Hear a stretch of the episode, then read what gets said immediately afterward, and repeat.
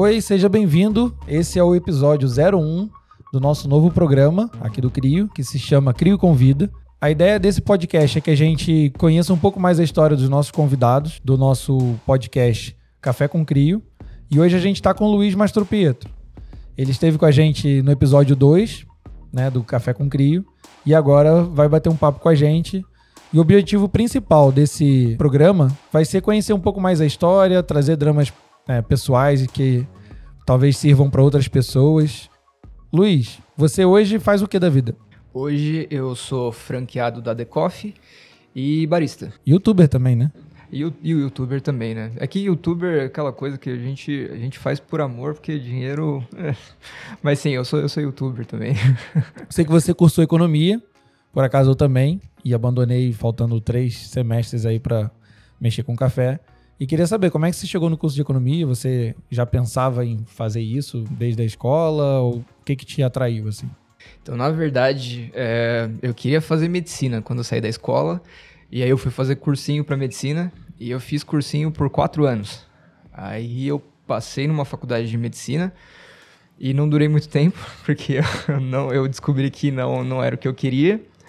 E como eu tinha feito muito tempo de cursinho, foi bem tranquilo para me inscrever na, na USP, no FUVEST e passar na, em economia na FEA.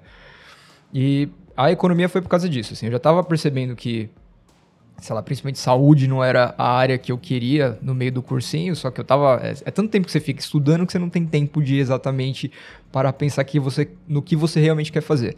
E aí a economia foi mais disso que eu. Eu principalmente gost, eu gostava muito de negócios e tudo, eu queria saber mais sobre isso, eu, eu queria, sempre quis empreender.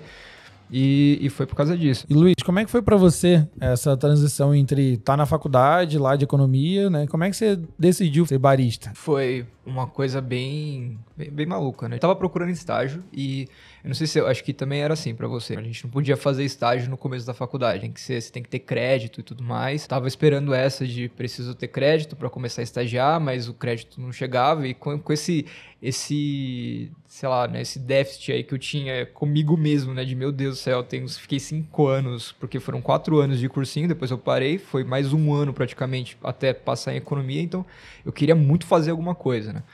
E aí foi um ponto muito importante que foi a viagem pro Japão, até que eu tava falando que eu gravei. E é, toda a cafeteria que eu ia, assim, eu ficava nessa de. É, putz, esse cara fazendo café e tudo, deve ser muito legal esse tipo de serviço, né? E quando eu voltei pro Brasil, eu comecei a pensar nisso, em meio que virar barista. Eu sempre quis fazer um curso de especialização em café, mas para isso, para entender mais o café que eu estava bebendo, eu sempre gostei muito, né? E aí eu tava nessa de não consigo fazer estágio ainda, eu quero fazer alguma coisa. E foi aí que eu pensei em fazer um curso de barista aí para tentar alguma coisa, para tentar trabalhar como barista, para aprender mais mesmo. Acho que eu sempre quis também empreender, pensava em cafeteria e tudo.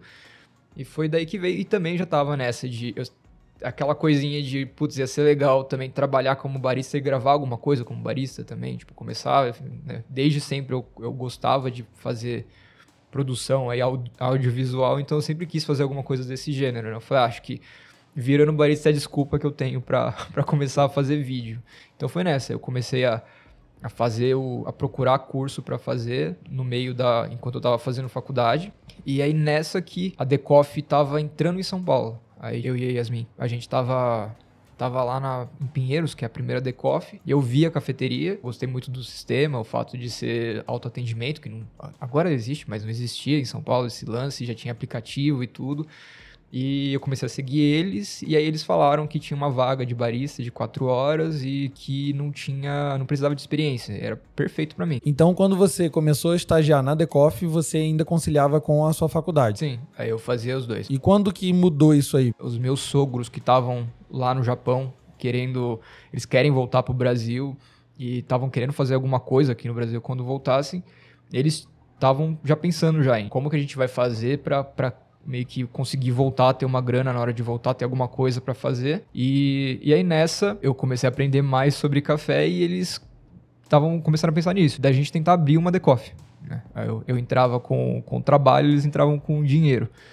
E, e aí nessa, ao mesmo tempo, tinha uma barista lá que também, ela tava ficando, ela tinha ficado oito anos, eu acho, alguma coisa assim no mercado financeiro, tinha largado tudo e tava querendo abrir também uma cafeteria e a gente, a gente trocava turno lá, começamos a conversar tudo e foi aí que veio a sociedade. Eu sou lá na Frecanec, eu sou sócio da, da Ale, que é essa minha amiga aí, da, que virou, que era barista também da Vila Olímpia.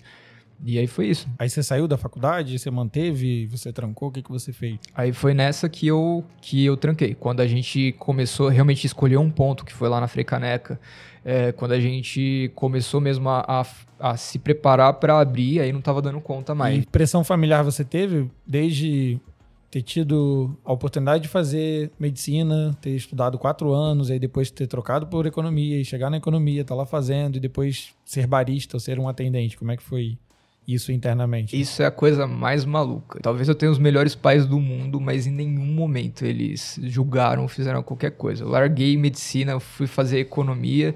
Vai lá, eu falei, cara, eu tô fazendo faculdade de economia na USP, posso estar tá pegando um estágio no BTG, não, eu quero virar atendente ou barista, vai lá, sabe? Eu quero, sei lá, né, abrir uma cafeteria, vai lá também. Então, meio que assim, eles, impressionante, o tempo inteiro do meu lado. Isso, isso eu não posso reclamar mesmo, assim, foi impressionante mesmo. Isso aí faz diferença, eu acho. Faz muita diferença. E que outros pais possam apoiar as boas maluquices, assim, acho que do filho, da filha, né? Acho que faz total diferença pra gente ter apoio, seja empreender ou ir atrás de um sonho nosso, né? Seja, às vezes, estudar numa faculdade, ser pesquisador e tal, qualquer coisa.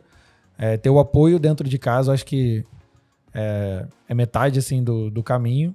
Muita gente não tem, muita gente tem dificuldade e infelizmente a minoria consegue superar isso, né? Porque é muito difícil mesmo você fazer qualquer coisa muito bem, já, já existe uma própria dificuldade do caminho e quando você ou não tem um apoio ou inclusive, né, tem o desestímulo a fazer essas tomar essas decisões difíceis, acho que torna o caminho mais difícil ainda, acaba que tem muita gente desistindo, né? Outro ponto que, que eu ia te perguntar, né? Que eu acho que também traz muita desistência ou mesmo né, falência. Você acha que a parte técnica do que você aprendeu em economia ou do que você foi correndo atrás de, de conhecimento, além da parte do café em si, na parte de gestão, fez alguma diferença? Você acha que traz algum diferencial para você ter passado pela faculdade ou ter gostado de empreender para gerir um negócio? Eu acho que sim, mas eu acho que essa parte administrativa, principalmente por ser franquia, eu acho que você consegue ir aprendendo. A franquia vai ensinar muita coisa também. É, vai ter muita coisa que, obviamente, você vai precisar fazer por conta própria, mas é, você não sai do zero. É uma, é, isso ajuda muito. Foi uma das, das escolhas que a gente optou por uma franquia, porque, obviamente, a gente estava lá todo dia, a gente viu o movimento que tinha uma Decoff, a gente pensou em abrir ela, mas também porque a gente sabia que a gente não ia estar do zero, né? A gente ia ter esse apoio. Eu acho que não é, é principalmente na Decoff, vendo os franqueados que entram tudo, eu acho que é muito mais comum já essa pessoa ter uma visão administrativa boa. Acho que é muito difícil é, você pegar um franqueado que não tem nada de base administrativa. Mas é, não, é tão, não é tão fácil assim você achar um franqueado que vai entender de café. Então você está dizendo assim que tem mais franqueado que já tem outros negócios, já está mais acostumado, seja com números, com taxas, com planilhas, e menos com, com a base mesmo do café em si, do produto. E que a gente vê também em cafeterias que não são franquias, né?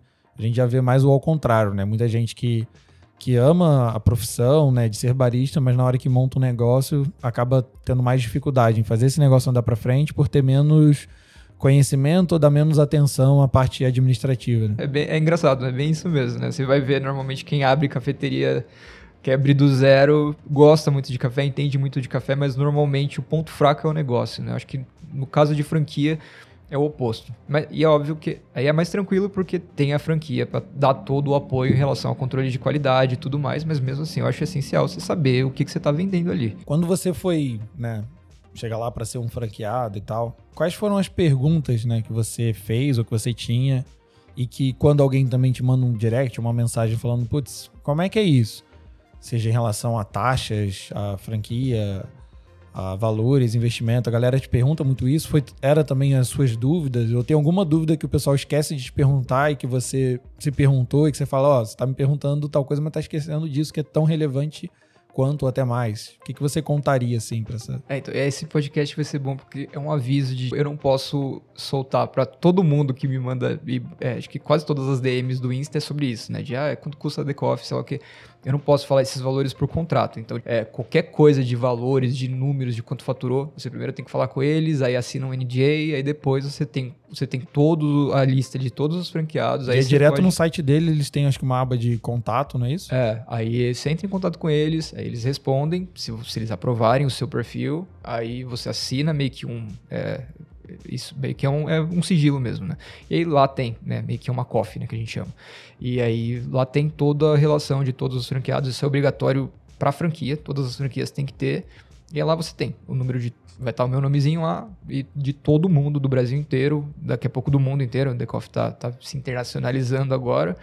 E aí você pode, você pode ir lá tirar as dúvidas e aí, nesse caso, nesse cenário onde você já, já assinou um contrato, eu posso falar de valores, né? Quando a pessoa me pergunta, eu normalmente pergunta é, como que a empresa funciona e tudo mais. Aí isso, isso eu posso falar tranquilamente, né? Que é o que eu normalmente falo mesmo, né? A primeira coisa é, desculpa, não posso falar de valores, mas se quiser saber disso, disso, disso e tal.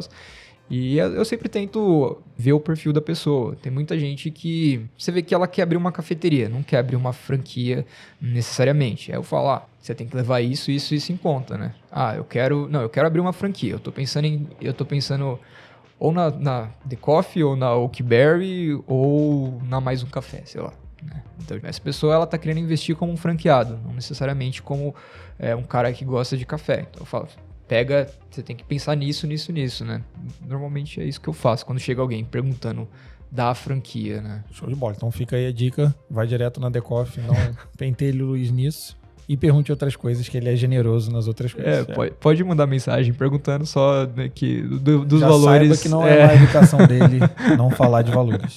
Para quem você indicaria é, procurar uma franquia e até mesmo ter um negócio? E para quem você não indicaria ter um negócio assim? Se você não conhece muito de café, é, ou você também nunca teve um negócio, você, sei lá, tem muita gente que é diretor de sei lá onde, é funcionário público, recebe bem, mas não entende da parte administrativa e não entende muito de café. Gosta, tudo, mas nada demais.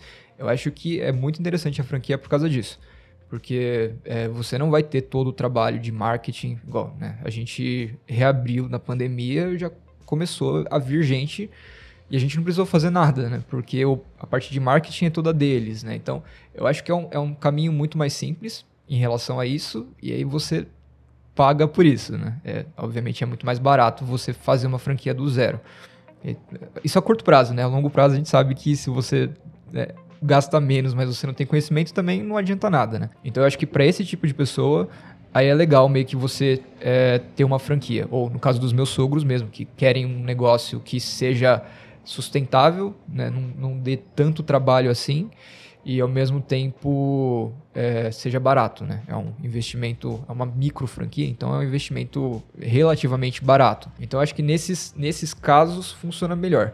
Acho que é, se você é jovem, quer, é, é barista já, ou trabalha com café, Aí, nesse caso, eu acho que é muito mais interessante você é, ralar um pouquinho mais, tentar virar é, gerente de algum lugar e aí aprender mais e aí montar uma marca própria. Até consultoria mesmo. Tem um monte de gente agora que tá dando consultoria, né? De abrir cafeteria do zero. E aí você gasta, né? Gasta mais, só que acho que vale a pena. É, para esse tipo de pessoa e para quem quer ter esse controle maior do, de tudo que vai que quer vender, que vai vender, é, quer ter esse trabalho de né, marketing, de controlar tudo, de poder do nada lançar uma bebida diferente, aí é muito mais interessante, né? E até que ponto você sente no dia a dia, né, não só em relação a The Coffee, mas outras franquias, que quando você né, tá participando de uma franquia, né, você é um franqueado, você está depositando sua confiança também de que a gestão dela como um todo seja boa, né? Você mesmo falou que e acho, eu até recomendaria isso para quem quer um dia ter uma franquia, seja de café ou qualquer coisa, ter trabalhado nela, acho que você vê internamente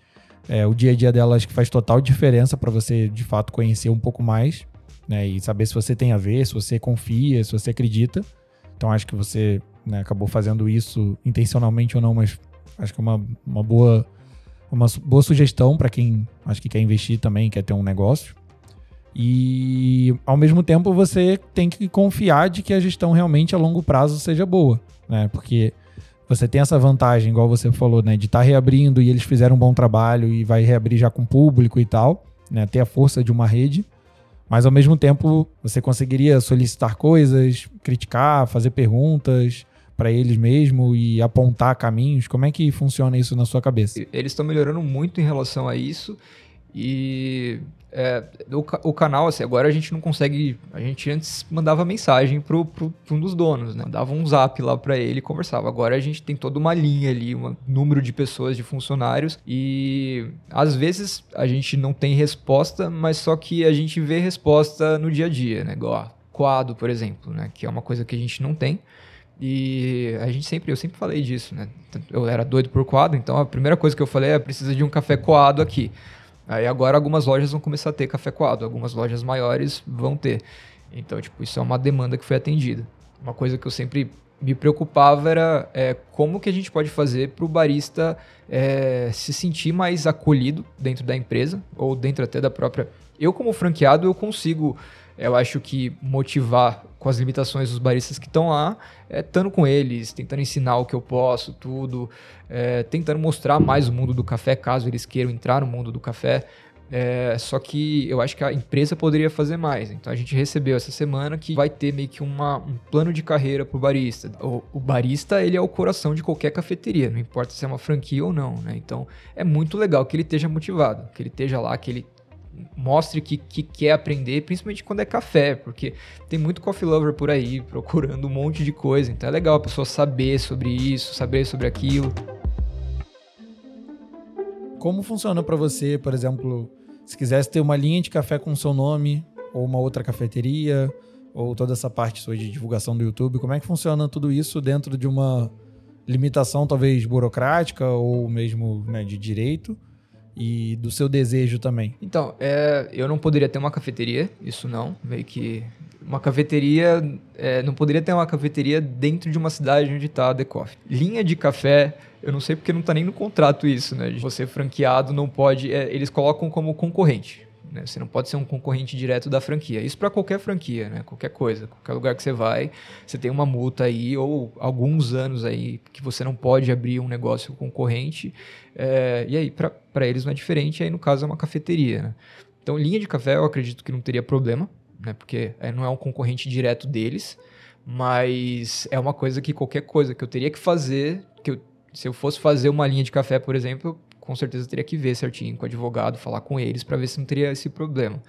É, produzir conteúdo aí não, né? porque é, eu, sei, eu nunca tento fazer um marketing deles, por exemplo, né? Eu gravo na cafeteria, coincide que é uma The Coffee, mas assim, eu sempre tento é, só mostrar mesmo meu dia a dia na cafeteria, né? Nunca tento fazer isso. Então não é necessário, não é exatamente um marketing para eles e nem para mim. Assim, eu nunca. Acho que eu falei, fiz mais propaganda de vocês do que da, da, da nossa cafeteria, por exemplo. Né? Em termos de desejo seu, você sente, é, além do canal do YouTube, alguma vontade de realizar na parte do café? Sim, aí sim. Aí, tipo, no YouTube eu quero. É, é muito pequeno, né? Assim, se for ver os, as pessoas que estão no Insta ou no YouTube falando de café, é muito pequeno. Então eu acho que é, dá para cada vez mais falar de café especial e a ideia é isso, assim, é produzir cada vez mais conteúdo de café especial e ensinar as pessoas a, a como consumir, ou barista, né? Tipo, se você é, tem muito barista que, é, sei lá, o cara é barista e não sabe o que é cupping, por exemplo, né? E é normal, assim, é muito normal de ver. Então, meio que tentar criar essa plataforma de, ah, você quer abrir uma cafeteria, você quer entrar nesse meio de alguma forma, né?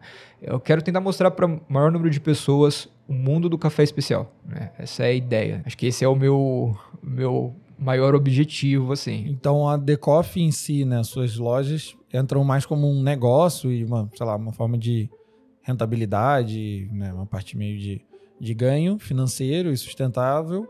E o que você também, né, óbvio, para manter esse negócio funcionando, você gasta uma energia, mas onde você brilha os olhos é mais nessa parte de dividir o seu conhecimento, de levar mais gente a entender sobre o produto, não ser enganado, saber o que existe por aí de bom.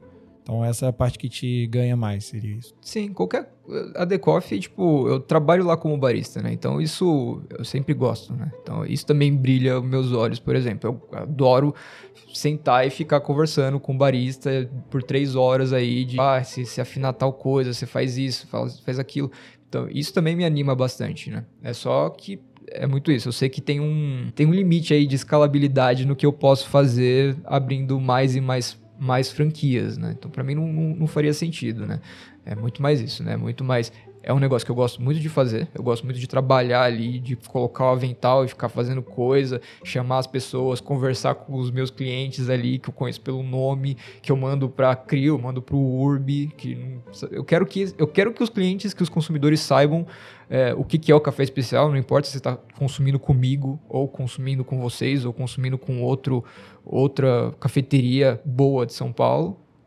E aí, dentro da cafeteria, eu quero muito mostrar para os baristas que existe esse mundo gigantesco, que ele não precisa ser só barista, que ele pode virar mestre de torra, que ele pode virar trader de café de grão verde, se ele tiver. Né? A gente, por exemplo, né, economista, a gente poderia virar trader de grão verde no Japão, sei lá, nos Estados Unidos.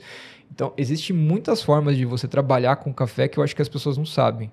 E então eu acho que o The Coffee também me ajuda a fazer isso. Então eu acho que é tudo meio que um, uma big picture, né? Uma, uma foto gigantesca, né?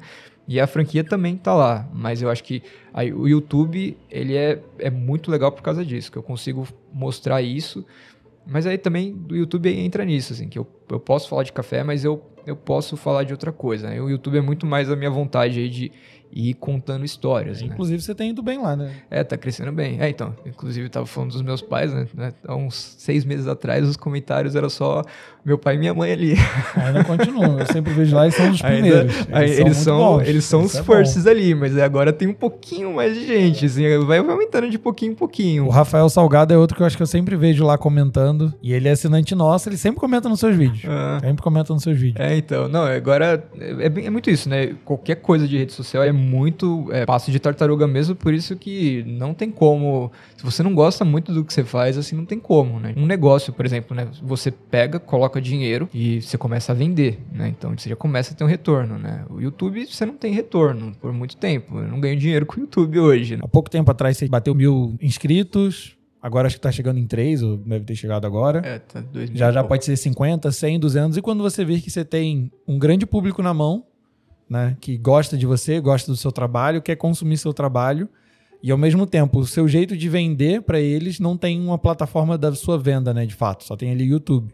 Quando esse, esses seus seguidores ou esses seus inscritos querem exercer, falar, não, eu quero, sei lá, comprar coisa do Luiz e tal. Como é que você enxerga, caso né, isso aconteça? É, o que, que isso já te traz de dúvida? Você já deve ter pensado nisso, acho que com certeza. Tipo, eu crio um produto, eu crio um curso, eu mando ele para a Decoff, eu viro um, o marqueteiro maior da Decoff. Como esse conflito, assim, você enxerga na sua cabeça? Eu queria fazer alguma coisa de talvez criar documentários, criar um documentário da Crio Café, por exemplo. Fazer uma, uma produção mesmo, assim, né? Tipo, levar vocês pro Rio, mostrar tudo, fazer um, um documentário mesmo criar uma plataforma disso. Uma forma onde as pessoas possam meio que fazer um curso, mas ao mesmo tempo se inspirar com histórias. Uma coisa que eu vejo muito no vídeo da The Coffee que eu fiz, né, mostrando como foi abrir a cafeteria e tudo mais, é, é muita gente, ah, eu me inspirei em você, eu sempre quis abrir uma cafeteria e tudo mais, e a pessoa não tem noção do que, que é ter uma cafeteria. E, e isso é muito legal isso. Imagina, você consegue contar uma história de uma cafeteria, de um produtor para inspirar outros produtores, você consegue contar a história de um mestre de torra para inspirar outros mestres de torra. Aí você chama pessoas que conhecem do assunto para depois dar uma aula em relação a isso. Tipo, é uma coisa que eu imagino mas é, isso é, é bem isso, é, é, muito mais um sonho. A ideia no começo é isso, é no, no YouTube, pensando em rentabilizar com isso, né? É parceria, é às vezes criar uma, uma marca mesmo de roupa que seja para quem para quem tem uma que queira mesmo, que goste muito de mim, a ponto de comprar uma camiseta minha. É, e o AdSense mesmo do YouTube que é, é, muito é muito difícil, né? Por isso que a minha ideia é muito mais isso, assim, é criar uma, uma base para depois começar a pensar mesmo em parcerias, assim. É, é, esse é o sonho é uma coisa mais realista.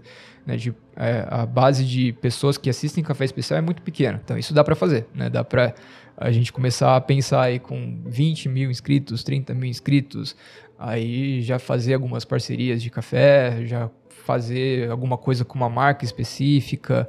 É, isso dá para fazer. Aí, quem sabe, né? Se realmente chegar a 200, 300, 400, a gente começa a pensar em outras coisas mais ambiciosas.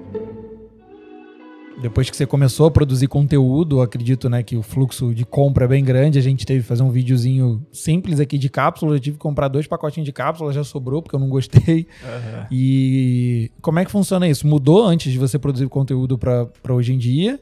E se sim, como você faz? Você dá para os outros o café que sobra ou você usa mesmo?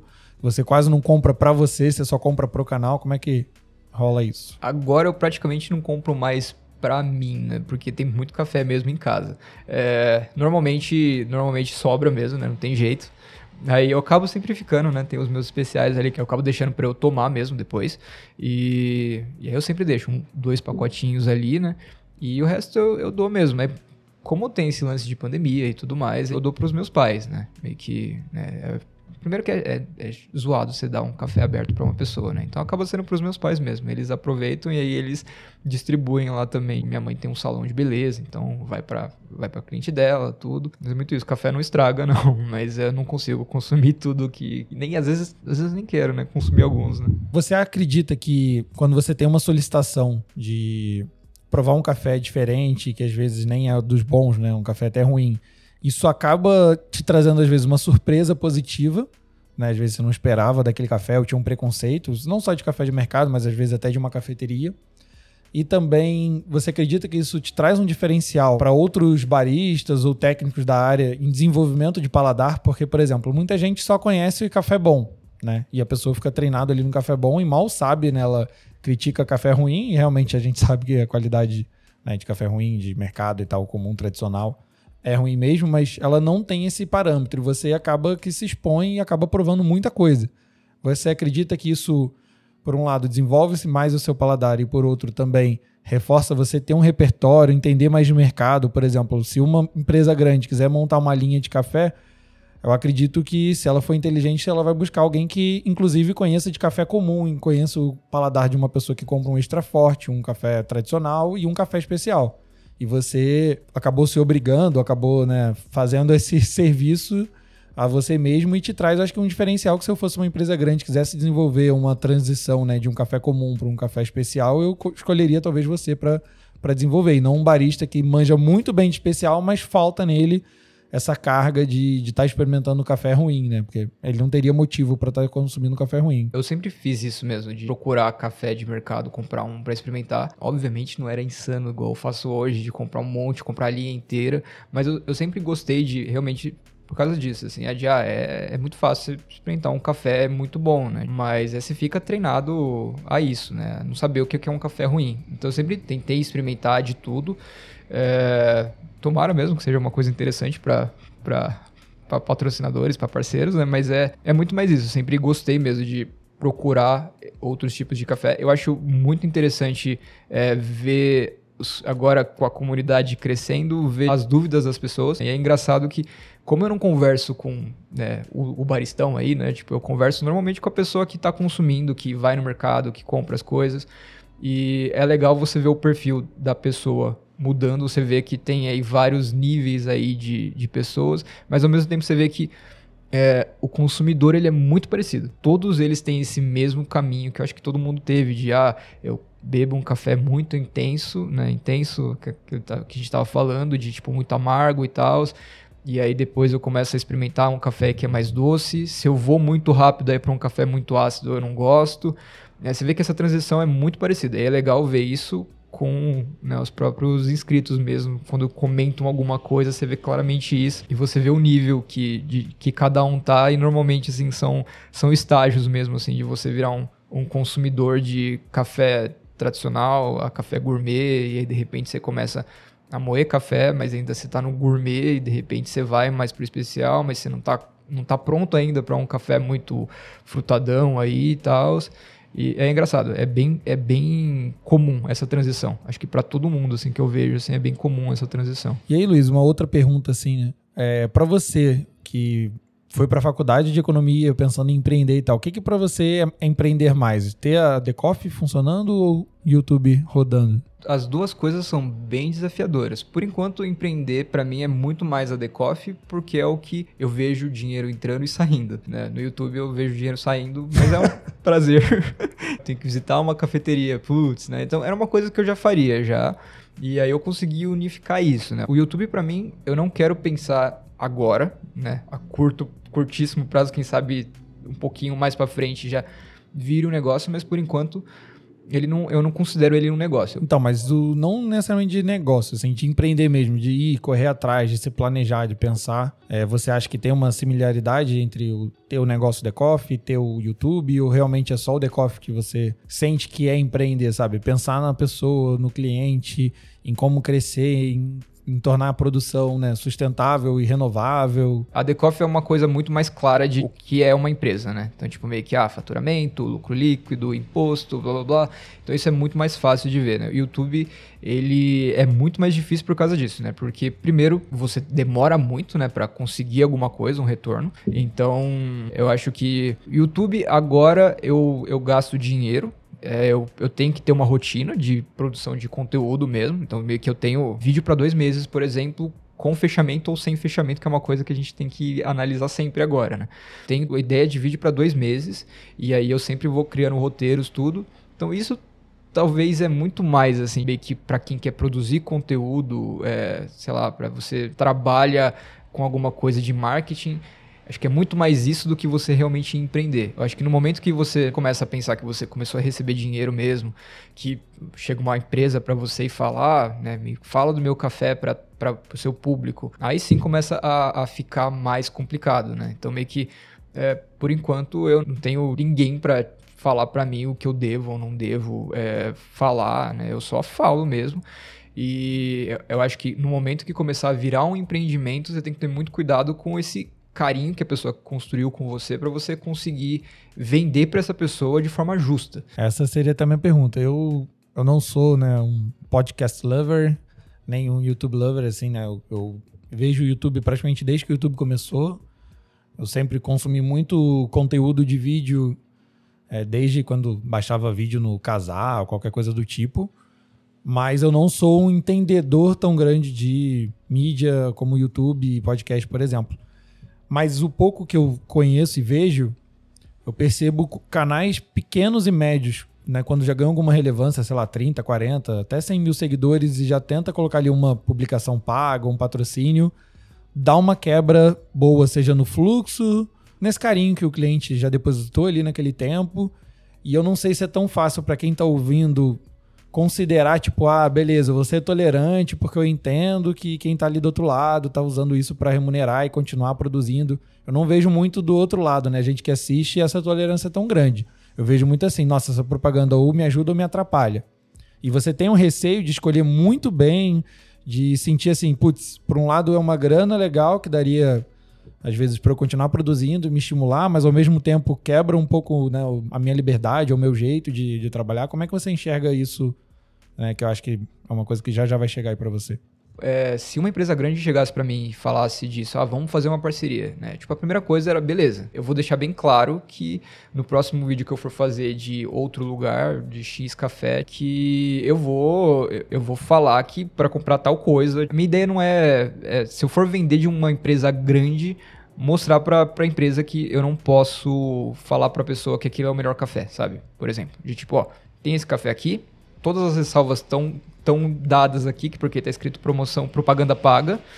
Né? Então é, é, muito isso. Se eu fosse fazer uma parceria com uma empresa, nem, nem se fosse grande, se fosse uma empresa pequena, se fosse vocês se chegassem e falassem para mim, ah, vamos fazer uma parceria aí, eu pago para vocês falarem. Eu ia falar no final, é pago, é, todas as ressalvas estão dadas em relação a isso. De é, eu estou sendo pago, então se você quiser compra, mas é pensa nisso, né? Que eu, eu não posso falar que eu não estou sendo enviesado porque eu estou recebendo dinheiro dessa empresa, né? E é uma coisa que eu penso bastante mesmo. Não sei como eu vou lidar de, sei lá, se aparecer uma empresa grande e falar, ah, eu vou te oferecer X para você fazer isso, mas a minha ideia de é, chegar nesse ponto de talvez falar para os meus ouvintes de, sei lá, às vezes fazer um. que é o que o James Hoffman faz, por exemplo. Ele faz um Patreon, né? Tipo, meio que um seja membro. E aí o pessoal dá um dinheiro lá para ele, ele acaba conseguindo pagar o canal. Daí, sei lá, vou comprar uma máquina de expresso. Eu pago com isso, depois eu dou a máquina depois que eu termino de fazer o teste.